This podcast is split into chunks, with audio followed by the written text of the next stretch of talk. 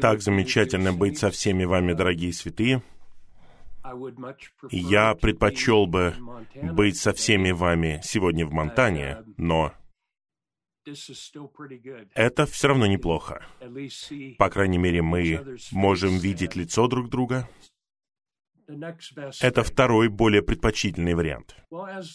Итак, как говорил брат Джим, мы будем с вами общаться в эти выходные о некоторых положениях из последнего обучения для старейшин.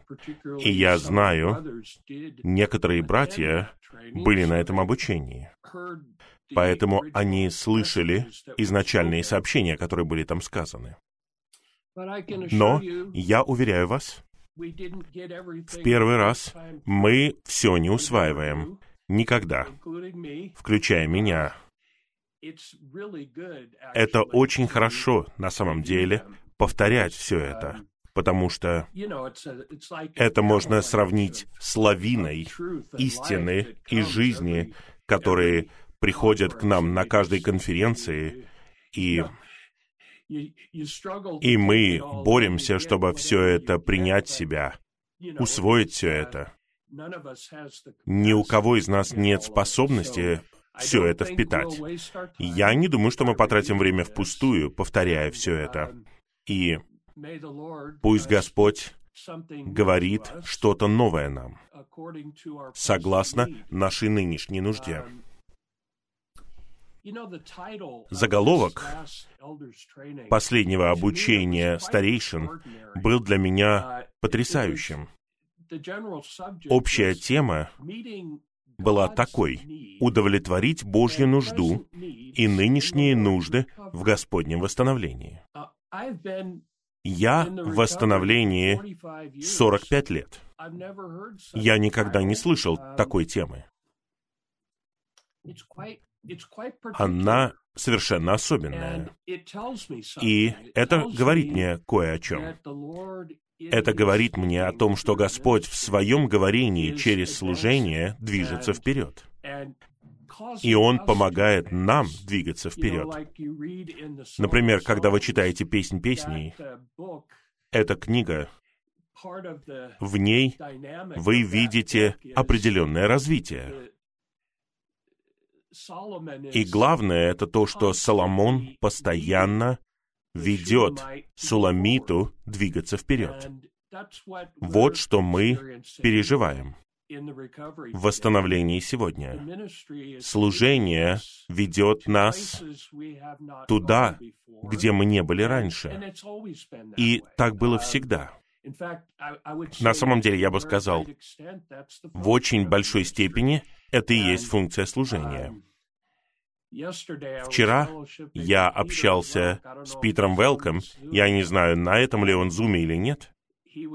Он говорил мне и сказал, мы предавались воспоминаниям, и он сказал, когда вершина божественного откровения была высвобождена в 1993 или 1994 году, мы ничего не понимали вообще. На самом деле, она нас очень смутила. Но по мере того, как время шло, это стало чем-то обычным для нас. Мы видим это повсюду, куда мы не посмотрим. Это просто пример того, что я имею в виду под тем, что служение ведет нас вперед. Итак, давайте поговорим об этом вопросе, о Божьей нужде. И этот план называется «Божья нужда в нынешнем веке». И я хотел бы отметить, перед тем, как мы будем читать план, что, во-первых, у Бога есть нужда. И, во-вторых, его нужда бывает разной в разных веках. Есть люди, которые в своем религиозном или богословском представлении верят что у Бога нет нужд. Конечно же, Он всемогущий, Он всесильный. Мы, конечно же, согласны с этим. Но мы не согласны с тем, что у Бога нет нужды. У Бога есть нужда. Поэтому Он сотворил человека. И поэтому Он сотворил Вселенную. И мы должны подумать, дорогие святые, где находимся мы? Где находимся мы сегодня? Где мы находимся в человеческой истории? Где мы находимся в церковной истории? И где мы находимся в истории восстановления? Я попрошу вас задуматься об этом. Мы все знаем. История этого мира подходит к концу. Мир всегда был безумным, ужасным местом. Но я думаю, все мы можем засвидетельствовать, как брат Даг сказал в своей молитве, это исключительно беспокойное время. Происходит пандемия, происходит финансовый кризис, происходят социальные трения, происходят расовые трения — это что-то более безумное, чем обычно, и поддерживать это невозможно. Итак, где мы находимся в истории мира? Мы в конце. Не спрашивайте меня, когда наступит этот конец, я не знаю. Только Отец знает. Кстати, я хотел бы добавить кое-что. Есть братья, которые изо всех сил пытаются узнать, когда будет время Господнего пришествия. И некоторые даже утверждают, что они знают об этом, и я всегда говорю им, ну, Единственный, кто умнее вас, это Бог Отец, потому что даже Сын не знает времени Его пришествия. Итак, не беспокойтесь об этом. Но давайте посмотрим на более широкую картину. Мы в конце. И где мы находимся в истории церкви? Историю церкви можно разделить на три больших раздела. С первого столетия до начала шестого столетия. К сожалению, этот раздел был временем деградации. Когда церковь родилась от Святого Духа в день Пятидесятницы, она была совершенной. Все, что Бог делает, является совершенным. Конечно же, она была совершенной. Но она тут же начала деградировать и достигла глубин деградации — в начале шестого столетия с образования папской системы и иерархии римско-католической церкви. Затем следующий раздел церковной истории — это десять столетий, которые называются темными веками. Даже мирские историки называют эту историю темными веками. Почему они были темными? Потому что у людей не было Библии. Библия была недоступна для людей. И на самом деле римский католицизм намеренно прятал Библию от людей. Пока не наступило 16 столетие. Тогда началась реформация. И неудивительно, как только появилась реформация, что произошло с обществом? Общество начало преобразовываться. Началась эпоха Возрождения, началась промышленная революция. Разум человека был озарен благодаря Писаниям. И это повлияло на все общество. Итак, начиная с 16 столетия до сегодняшнего дня, благодарение Господу, мы находимся в периоде восстановления. Если нарисовать график, первые пять столетий движения вниз, потом десять столетий у самого дна, и потом последние шесть столетий — это движение вверх. Где находимся мы? И я хотел бы сказать кое-что о восстановлении, а именно, это правда, что восстановление истины началось с Мартина Лютера во время реформации. Но Послушайте внимательно. Не произошло восстановление церкви. Не было восстановления церкви. Мартин Лютер не видел откровения о церкви. Поэтому, благодаря Лютеру, были образованы государственные церкви. Даже сегодня, если вы поедете в Данию, кто является главой лютеранской церкви? Король Дании. Это лучше, чем папа? Я не думаю. Это просто папа с другим именем. Итак, Лютер, и мы ценим его в высшей степени. Но я хотел бы коснуться церкви, потому что это нужда Бога.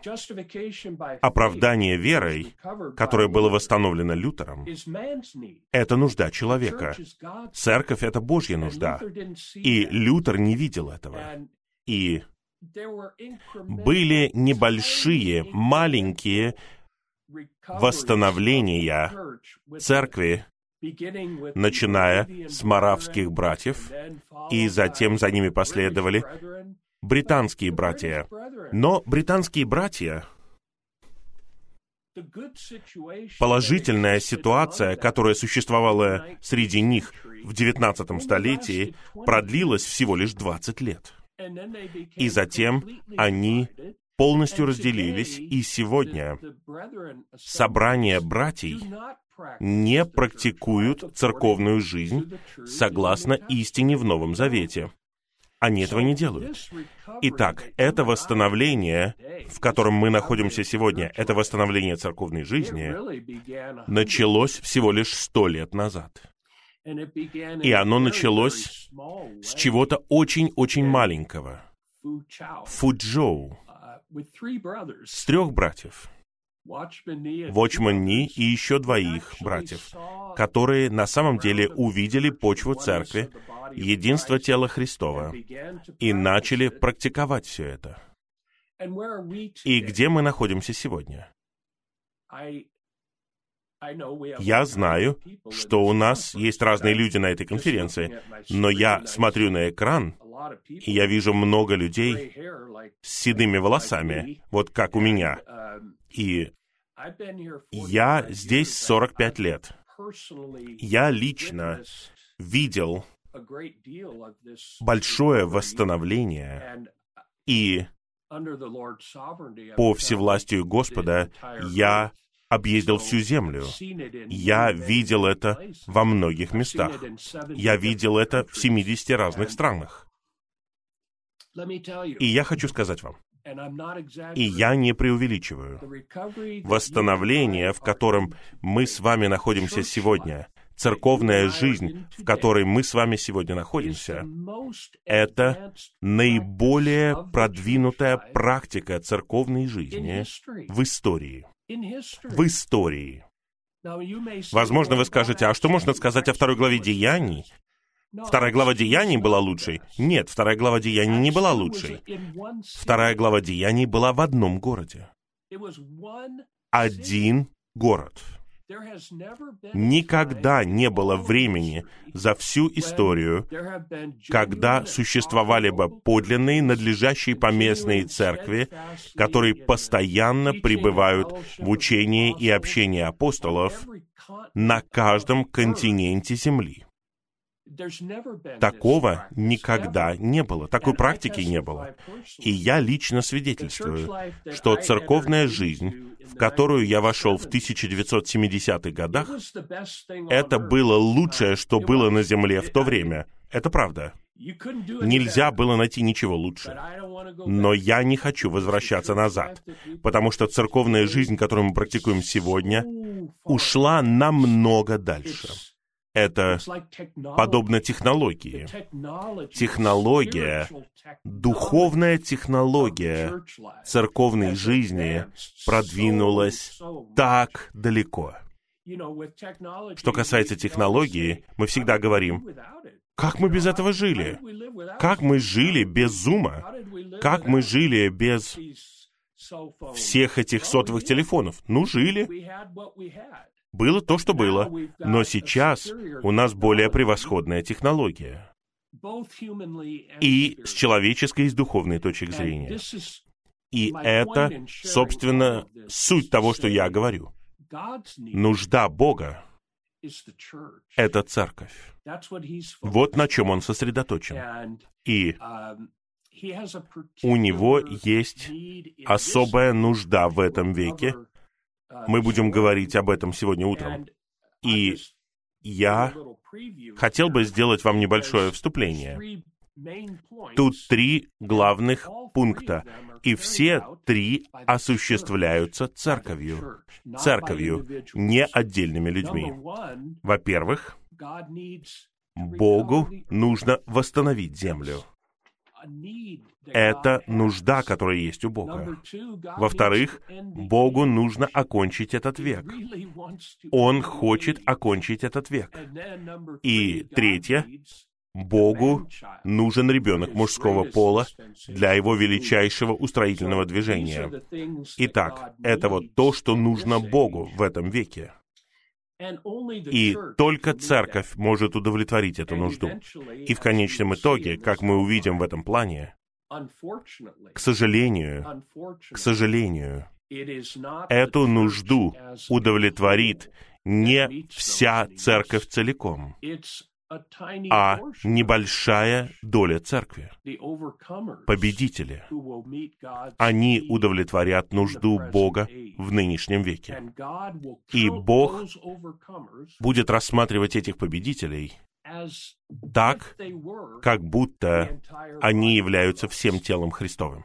Не спрашивайте меня, почему, я не понимаю этого. Я просто знаю, что это принцип победителей. В конечном итоге, послание к Ефесянам 4.13 говорит, «Пока мы все не придем к единству веры и полного знания Сына Божьего, мы все придем». Но мы не все приходим одновременно. Это можно сравнить с нашим собранием сегодня. Мы все пришли, слава Господу. Но мы пришли не одновременно. Кто-то пришел раньше, кто-то пришел позже. И так все и будет. С победителями. Все мы победим. Пожалуйста, задумайтесь об этом. Потому что мы часто думаем, я не могу быть победителем. Вы не правы. Вы абсолютно будете победителями, потому что Новый Иерусалим состоит из победителей. Там нет ни одного человека в Новом Иерусалиме, кто не является победителем. Вы победите. Вопрос лишь когда. Это единственный вопрос. Не если, а когда. Итак, некоторые придут к этой цели в этом веке, некоторые придут к этой цели в следующем веке. Но все, каждый возрожденный человек придет к этой цели. И еще один момент, и потом мы будем читать план, и я дам вам небольшое предвкушение сообщения четвертого, нет, третьего сообщения, которое мы будем рассматривать, о молитве. Я задаюсь вопросом, что думает Бог, когда Он слушает молитвы своих верующих? Знаете, каждый день миллионы, может быть, сотни миллионов верующих возносят молитвы Богу, и Бог слушает их. И я могу себе представить, что Бог говорит сам себе.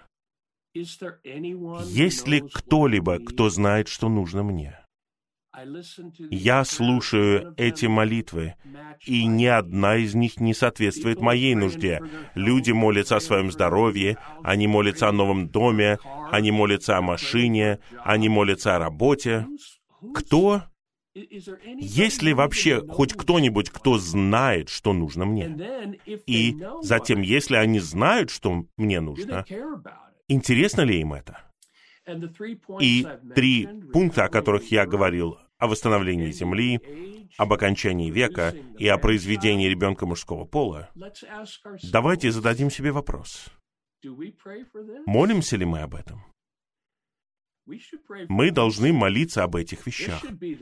Это должно быть центром и средоточием нашей молитвенной жизни. Это должно быть тем, о чем мы заботимся. И я думаю, мы все должны попросить Господа, чтобы Он дал нам заботу об этих вещах. Потому что Он заботится об этом. Вот о чем Он думает. День и ночь. День и ночь. Хорошо. Давайте теперь перейдем к этому плану. Первый римский пункт — это вступление к этому вопросу Божьей нужды.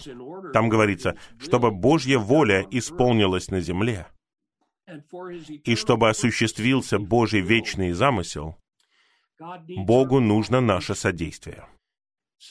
Итак, это утверждает основополагающий принцип, а именно, в чем состоит Божья нужда. Он нуждается в содействии человека. И зачем ему нужно содействие человека? Итак, это так интересно. Когда Бог творил Вселенную, когда Он творил ангелов, когда Он творил человека, Ему не нужно было ничье содействие. Он всемогущий, Он всесильный. Но Он сотворил время и пространство, и человека.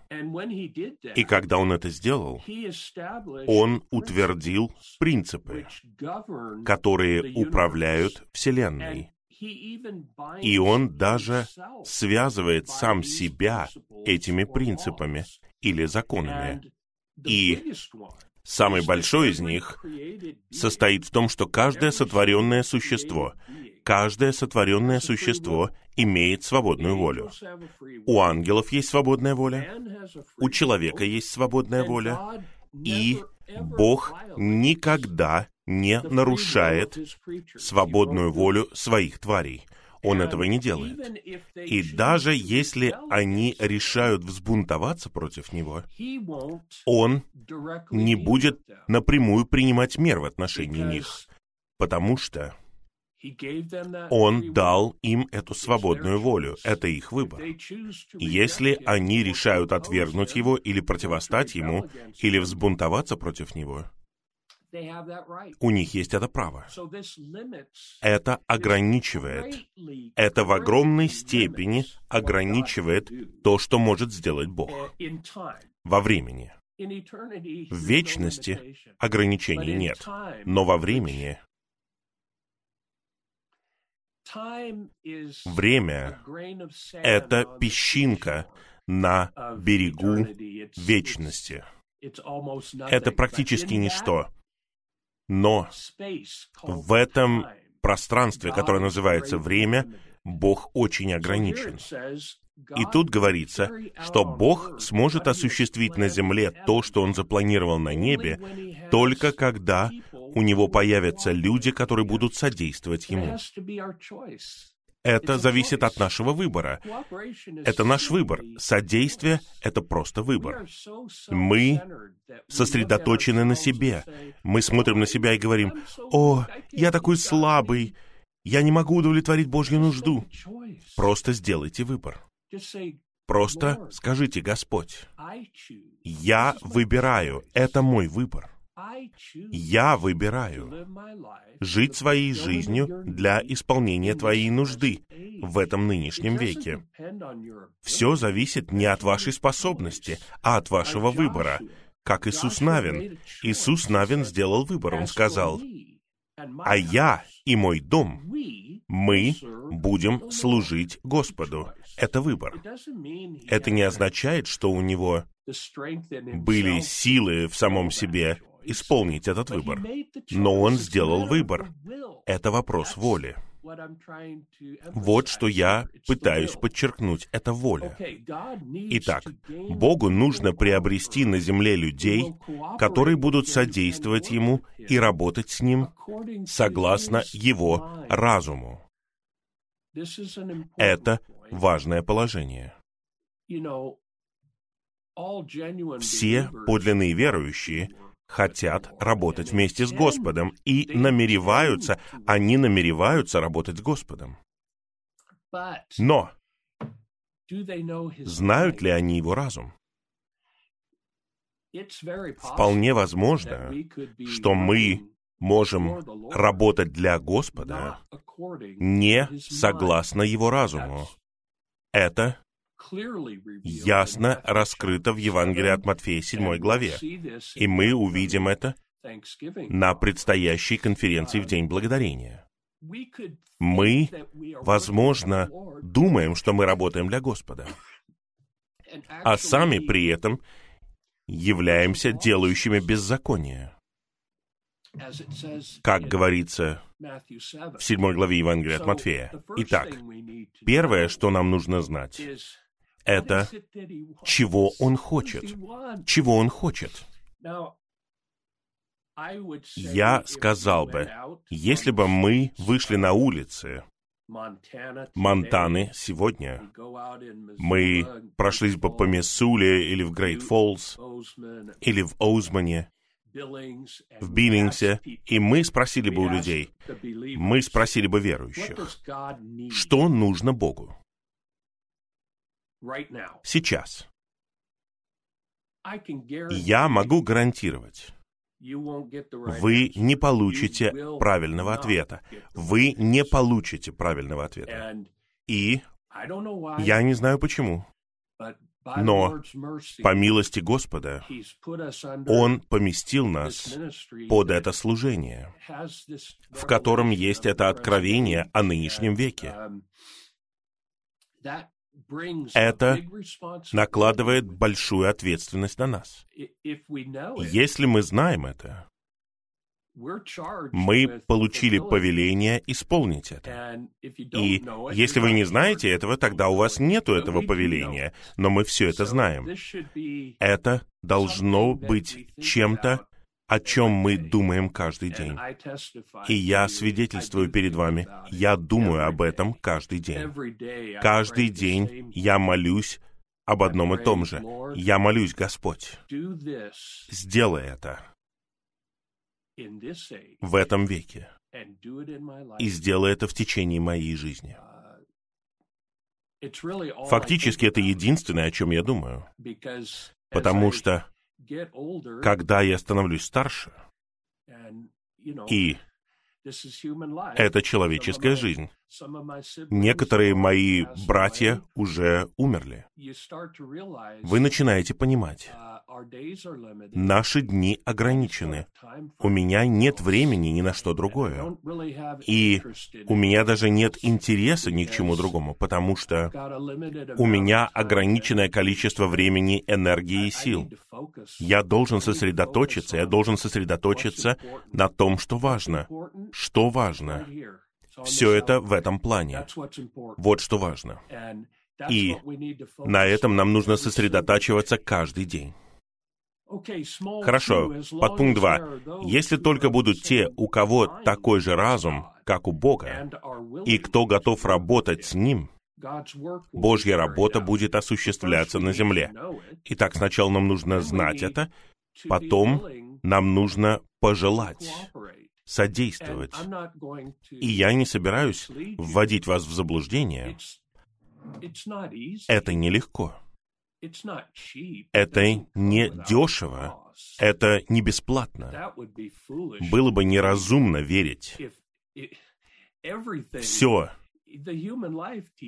Человеческая жизнь учит нас тому, что все ценное имеет стоимость. И чем выше цена, тем выше стоимость.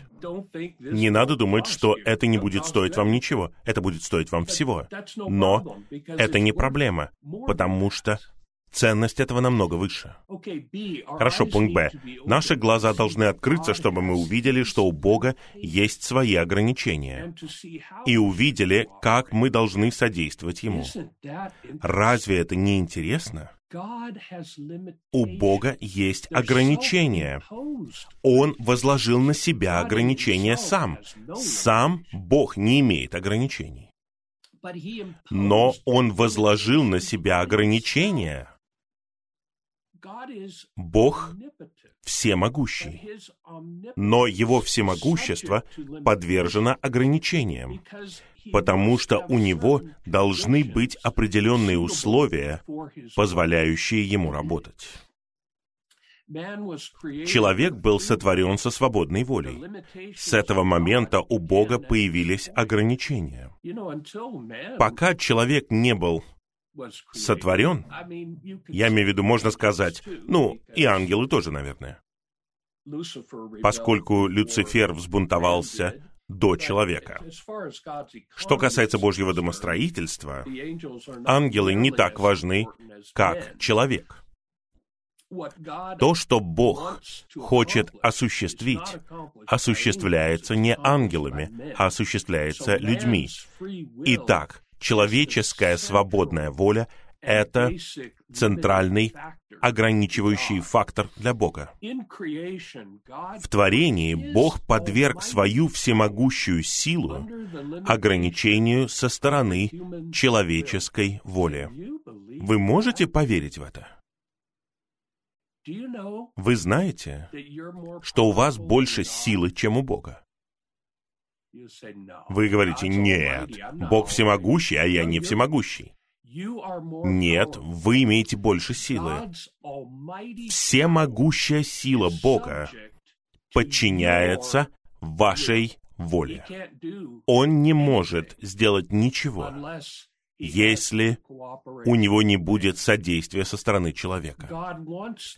Бог хочет, чтобы человеческая воля была на его стороне, поэтому он принимает то ограничение, которое влечет за собой это желание. Представляете?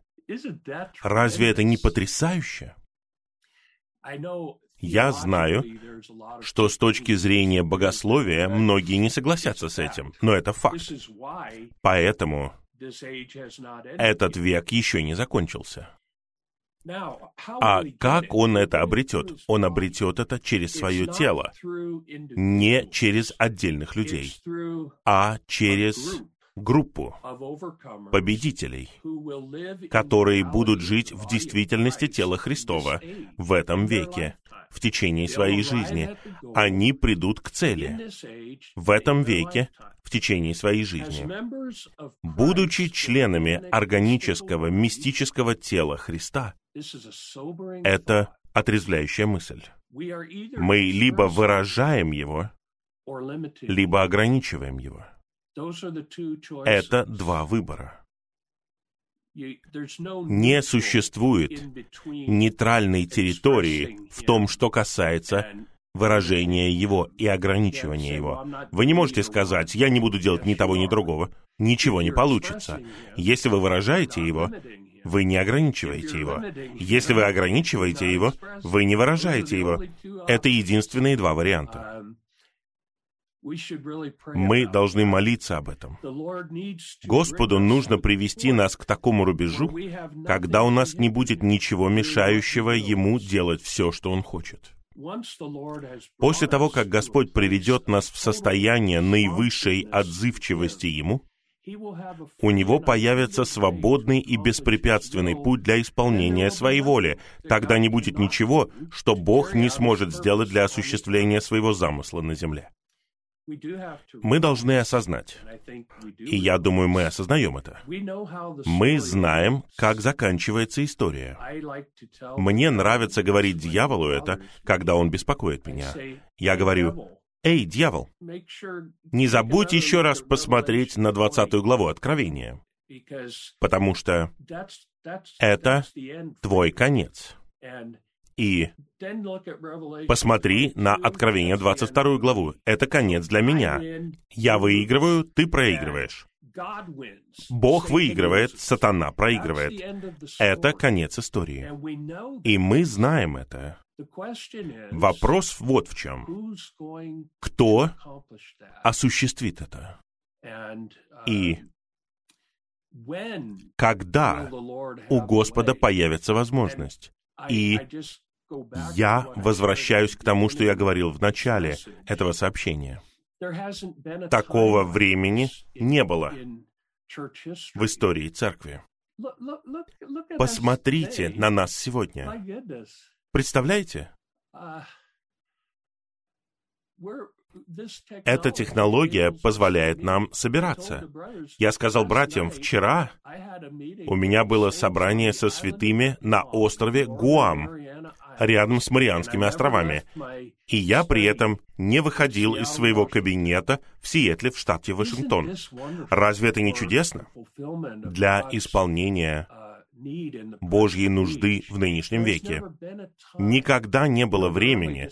Ранние ученики думали, они действительно думали, что Господь вернется в течение их жизни. У этого не было ни одного шанса. Этого не могло произойти. Но это может произойти в течение нашей жизни, может. Хорошо, теперь давайте перейдем к Божьей нужде. Богу нужно, чтобы человек восстановил землю. Зачем? Потому что земля Точно так же, как церковь. Земля, когда Бог сотворил ее, была совершенной. Все, что Он делает, является совершенным. Но когда сатана взбунтовался, он растлил не только ангельский род. Несомненно, что он растлил ангельский род. Но вы должны осознать, он растлил все творение. И он захватил землю и стал правителем, незаконным правителем земли. Земля стала его сферой, его царством. Поэтому, помимо прочего, у Бога был замысел при сотворении человека. Он хотел дать ему владычество над землей, покорить ее, победить ее. И тем самым покорить не саму землю, а правителя земли, сатаны, Божьего врага. И сам Бог не сойдет до уровня твари, чтобы покончить с еще одной тварью. Он не будет этого делать. Я не знаю почему. Я просто знаю, что он не хочет этого делать. Поэтому ему нужен человек, который восстановит землю от растления. Знаете, об этом говорится в восьмой главе послания к римлянам. Творение стонет, ожидая проявления сыновей Божьих. Оно стонет, находясь под растлением сатаны. Бог дал человеку владычество с намерением покорить Божьего врага, сатану, взбунтовавшегося против Бога. Слово «покорите» в Бытии 1.28 подразумевает, что на земле идет война между Богом и его врагом, сатаной. Кто завладеет землей, тот и одержит победу. Это что-то таинственное, потому что это что-то невидимое. И когда я был молодым верующим, и люди говорили о этой войне, я не скажу, что я не верил в это, я просто не понимал этого. Это все равно, что вы скажете мне сегодня, «О, сейчас идет огромная война в Тунисе». Я скажу, ну, хорошо, может быть. Но если я поеду в Тунис и увижу войну, тогда я скажу, вау, это серьезно. Вот вопрос духовной войны точно такой же. Я ничего не понимал, пока был молод. Но сегодня я осознаю это. Я помню об этом каждый день. Это что-то очень действительное для меня. И Поверьте мне, это что-то действительное. Это не действительно в физической сфере, это действительно в духовной сфере. И чем больше мы находимся в нашем духе, тем больше у нас будет осознание, что есть такая вещь, как эта война.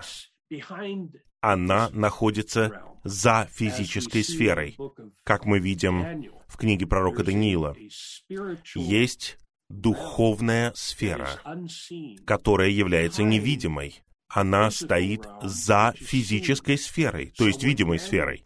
Поэтому, когда Даниил молился три недели, он не осознавал, что злая ангельская власть над Персией противостояла ему. Он не знал этого. Это было что-то невидимое в духовной сфере стоящее за физической сферой. Это что-то действительное. Я свидетельствую перед вами, это что-то действительное. У Бога есть проблема. И этой проблемой является сатана. Архангел, который взбунтовался против Бога и стал его врагом во Вселенной. И особенно на земле. Сатана — это проблема. Знаете, в это трудное время в истории люди задают вопросы. Например, где Бог? Я прочитал статью, где говорилось о пандемии и обо всех связанных с ней вещах. И эту статью написал верующий. И Заголовок этой статьи «Где Бог?». Где Бог? Вы что, шутите? Он прямо посреди всего этого. Нужно просто увидеть это. Все это находится под его всевластием.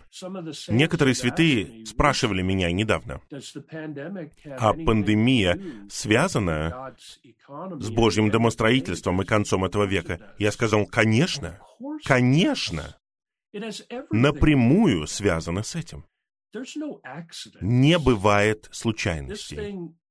Все находится под Божьим всевластием. Бог на престоле.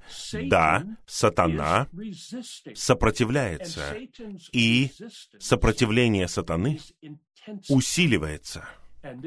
И мы видим пророчество об этом в книге Откровения — что по мере приближения конца сатана будет сражаться более отчаянно.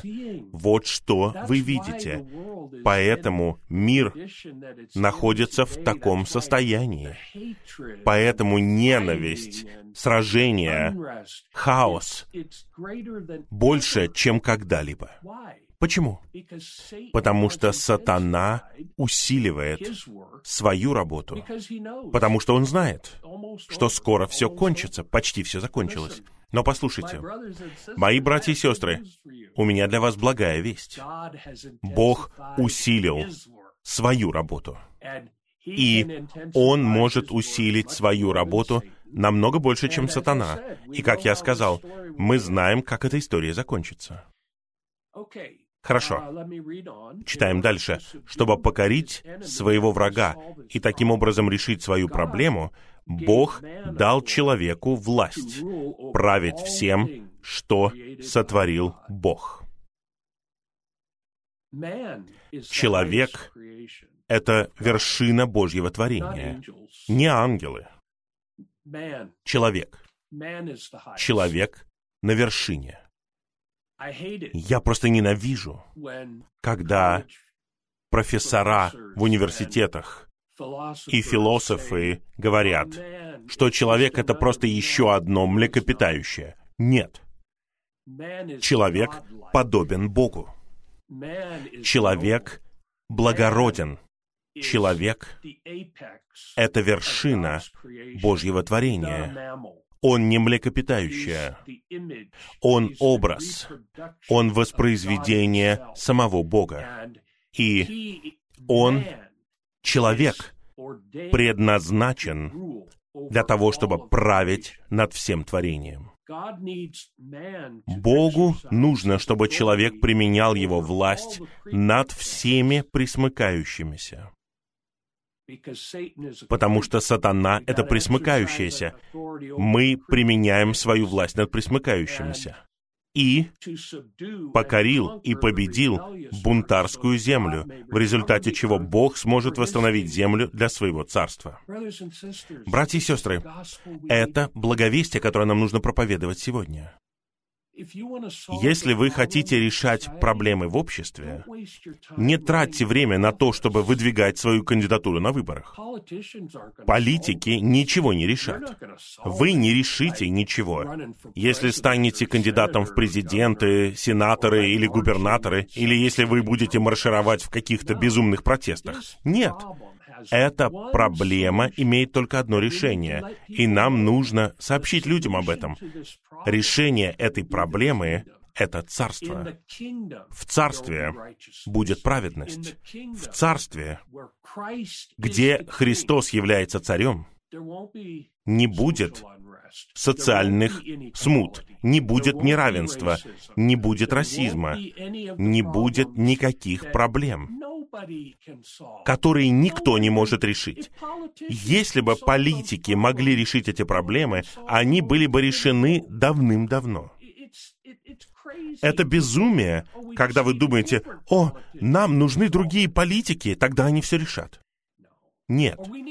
Или нам нужен политик-христианин, который все решит. Нет, нет, нет.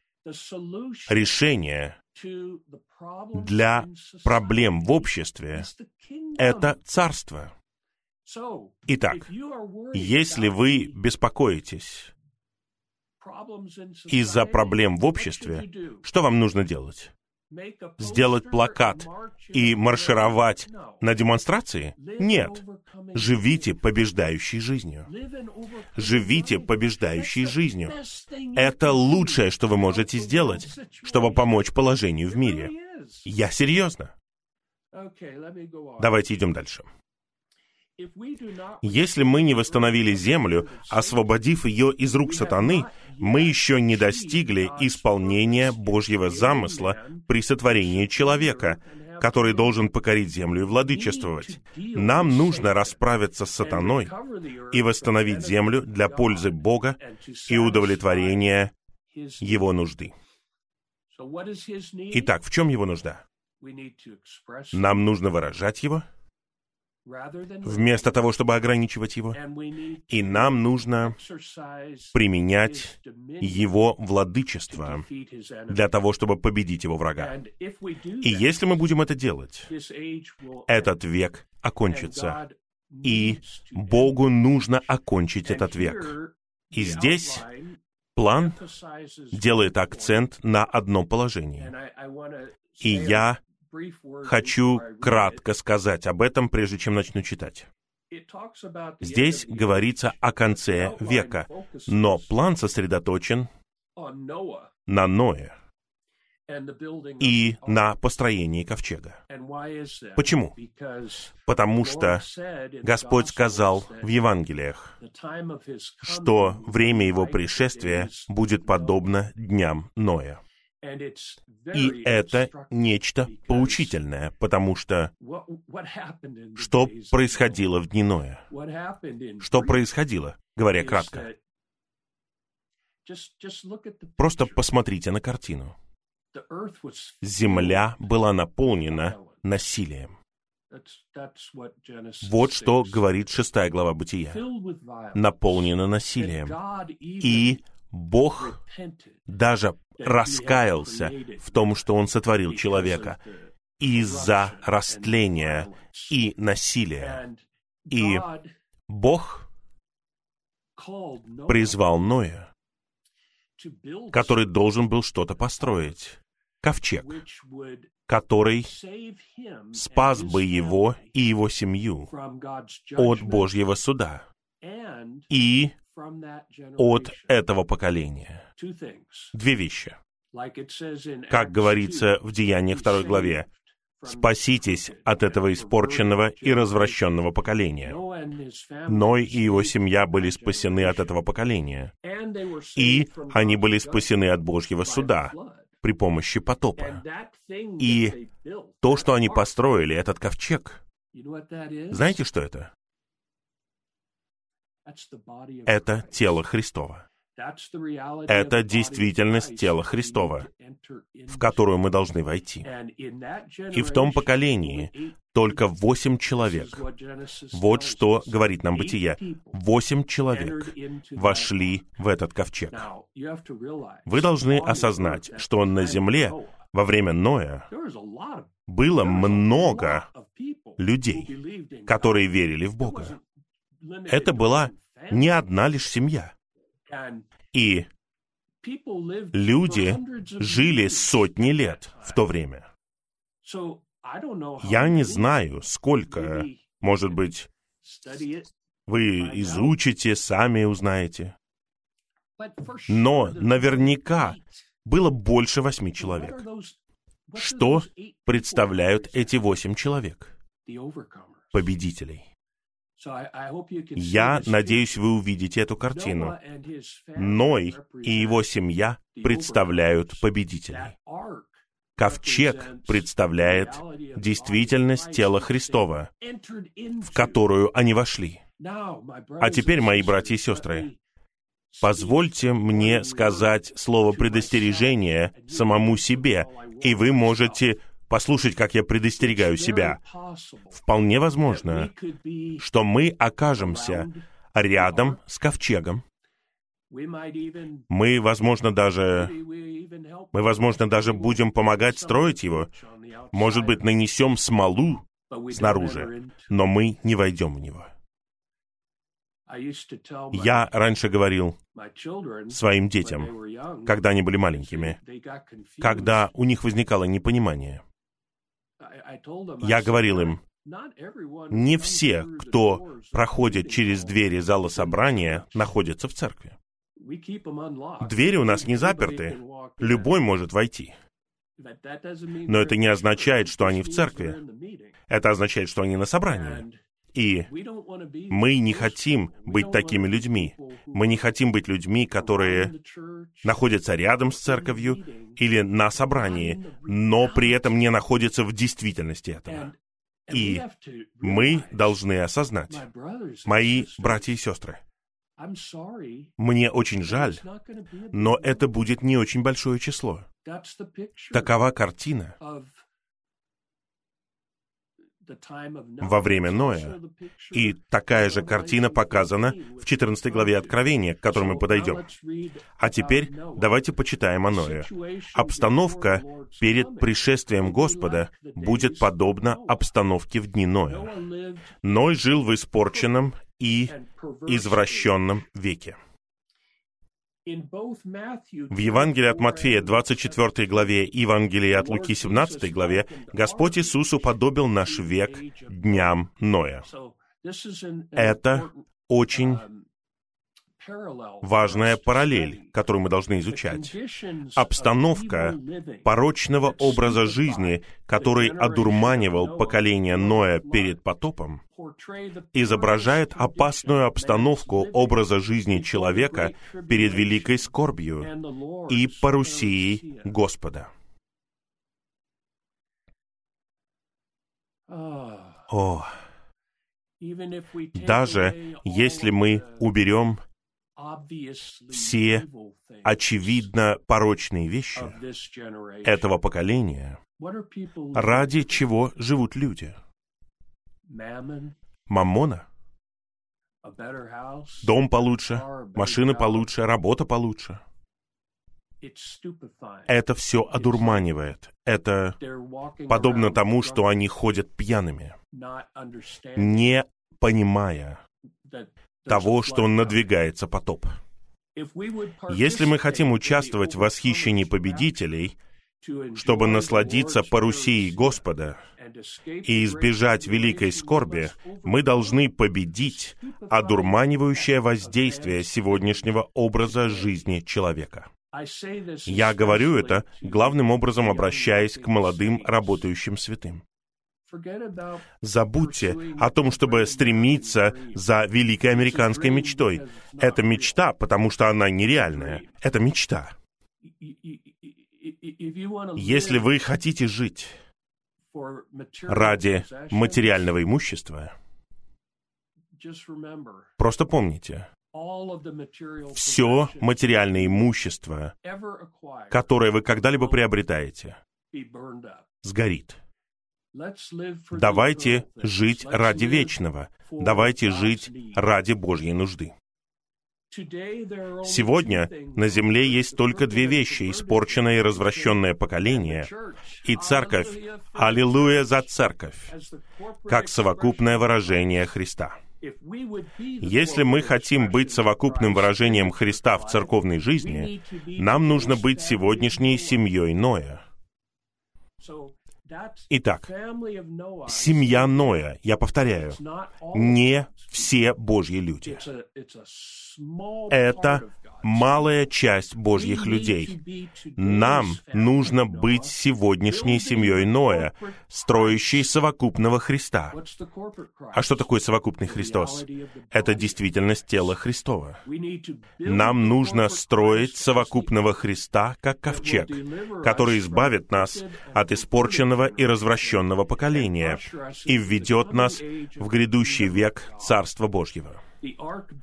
Ковчег, построенный Ноем, — это прообраз Христа, как спасение Божьих избранников. Не спасение в общем смысле, спасение от вечной гибели, а спасение от века. Ковчег, который мы строим сегодня, это совокупный Христос, Церковь, как наше спасение от сегодняшнего испорченного, развращенного и злого поколения. Что бы мы делали без церковной жизни? Представляете? Я попал в церковную жизнь, когда я учился в университете. Я был на сто процентов в испорченном и развращенном поколении. Я был неверующим. И, аллилуйя, братья из церкви благовествовали мне, и я был спасен, я пришел в церковную жизнь, и я вошел в ковчег. И я вышел из этого поколения, которое поглощало меня. Церковная жизнь — это наше настоящее спасение. Церковная жизнь — это сегодняшний ковчег, призванный положить конец нынешнему веку и принести Божье Царство. Господь хочет, чтобы семья Ноя строила ковчег и свидетельствовала против тенденций века, что позволит ему использовать ее с целью окончить этот век и принести век Царства. В церковной жизни мы строим совокупного Христа, как ковчег для нашего спасения и для спасения тех, о ком мы заботимся. Мы должны войти в ковчег, и мы должны привести с собой других. Бог хочет получить церковь, ковчег, где мы можем быть спасены от сегодняшнего злого поколения. Бог хочет спасти нас благодаря этому ковчегу от испорченного поколения и ввести нас в Божье Царство, чтобы исполнить свой вечный замысел. Когда этот ковчег будет построен, Господь вернется. Это просто означает, что когда есть достаточное количество людей, и мы знаем это число, мы дойдем до него через несколько мгновений, когда будет достаточное количество людей, которые в настоящее время живут в действительности тела Христова, то есть они вошли в ковчег, Господь вернется. Он будет судить это испорченное и развращенное поколение, и Он принесет свое вечное царство. Итак, это подводит нас к последнему пункту, то есть к ребенку мужского пола. И ребенок мужского пола просто означает победителей. Победителей. С точки зрения доктрины, согласно Откровению 14 главе, есть две категории победителей. Есть победители, которые умерли до возвращения Господа. Это ребенок мужского пола. И есть живые победители во время возвращения Господа. Это начаток. И это число, число начатка 144 тысячи. Это означает, что должно быть 144 тысячи святых, которые живут в действительности тела Христова. В этом веке только тогда Господь сможет вернуться. Итак, если вы такой же, как я, я люблю цифры. Поэтому я думаю, 144 тысячи — это буквальное число или это образное число? Я скажу вам, это не важно. Не важно. Давайте немного посчитаем. На Земле 7 с лишним миллиардов людей. Примерно 7,7 миллиардов людей сейчас. Сколько из этих 7,7 миллиардов людей являются возрожденными верующими? Ну, мы не знаем. Конечно же, мы не знаем. И я задавал этот вопрос многим людям. Давайте будем очень-очень-очень осторожными и скажем, предположим, их 500 миллионов. Ну, конечно же, их больше 500 миллионов. Но Давайте используем это. Если вы разделите 144 тысячи на 500 миллионов, сколько вы получите?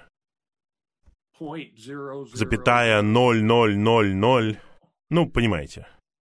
Очень-очень-очень ничтожная доля 1%. И в этом вся суть. Это картина семьи Ноя. Это действительность в Откровении 14 главе.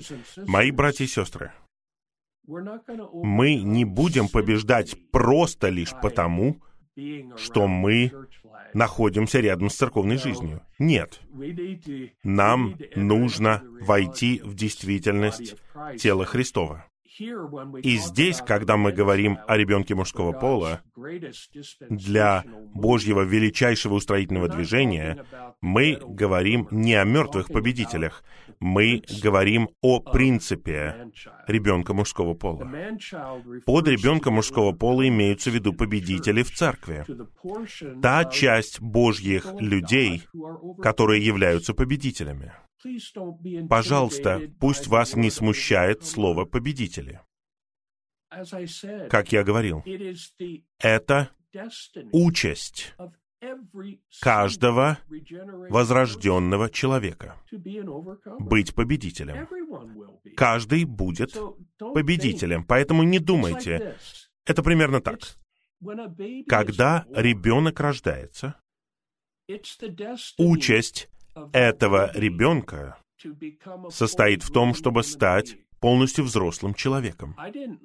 Когда я родился, я выглядел не так. Благодарение Богу. Но моя участь, когда я родился, состояла в том, чтобы стать зрелым человеком. И участь каждого верующего состоит в том, чтобы быть победителем. Этого изменить нельзя. Даже если вы хотите изменить это, даже если вы скажете, я не хочу быть победителем, слишком поздно. Слишком поздно. Вы им будете. Итак, весь вопрос в том, когда это произойдет. Победители — это орудие, позволяющее Богу добиться исполнения своего замысла. Ребенок мужского пола позволяет Богу двигаться. Ребенок мужского пола состоит из победителей, которые выступают от имени церкви. занимают положение, которое должна занимать вся церковь, и выполняют работу за церковь. Когда Бог приобретет этих победителей, его замысел будет осуществлен, и он будет удовлетворен. Мое время практически вышло, поэтому я расскажу вам небольшую историю, а потом я закончу. Я пришел в Господне восстановление, будучи студентом университета в 1974 году, и как я говорил, я был неверующим, я ничего не знал, и я пришел в восстановление и сказал, вот это да, это что-то великое. И в своем разуме я думал, что эта штука должна быть огромной. Это нечто великое. И я пришел на собрание служения в среду вечером. Брат Ли говорил слово, и он пришел в большое возбуждение вот в эту среду, и он пришел в большое возбуждение и сказал, «Братья и сестры, сегодня на земле более двухсот поместных церквей». Я сидел на собрании, и мое сердце просто обомлело. И я подумал, о нет, нет, не может быть, двести. И моя первая мысль была такой, о, я никогда не увижу возвращения Господа в течение своей жизни. Нам нужно 144 тысячи живых победителей. Ничего не получится. Затем в 1985 году мы сделали то, что мы сделали всего лишь один раз. Мы провели перепись церквей. И все это было опубликовано. Вот эта небольшая книжка. У некоторых из вас есть она. Она называется «Таблица церквей в Господнем восстановлении». Знаете, кто все составил это? Ваш покорный слуга. Я служил в то время в округе Оранж, и мне дали задачу составить из этих данных таблицу, и это еще до интернета было. Люди присылали списки телефонные и факсы, и я был так рад, что меня попросили это сделать. Я думал, я увижу, вот час 1985 год, посмотрим, сколько церквей. Знаете, сколько их было в этой книге? 600. Я сказал жене, я сказал, надежды нет. Может быть, наши дети увидят Господа, но не мы. Давайте перепрыгнем в 2021 год. Хорошо? Только в одной маленькой стране, на Филиппинах, куда я часто приезжаю, у нас 800 поместных церквей. В Соединенных Штатах у нас 300 церквей, в Бразилии 300, в континентальном Китае больше тысячи. В Африке у нас церкви в 27 странах из 55. Сейчас то время. Сейчас то время, когда это на самом деле может произойти. Это было невозможно в 1974 году. Этого не могло произойти. И это было невозможно в 1985 году. Но, уверяю вас, это может произойти в 2021 году. И мы можем быть частью этого. А теперь я закончу. Вселенская светлая женщина олицетворяет весь Божий народ.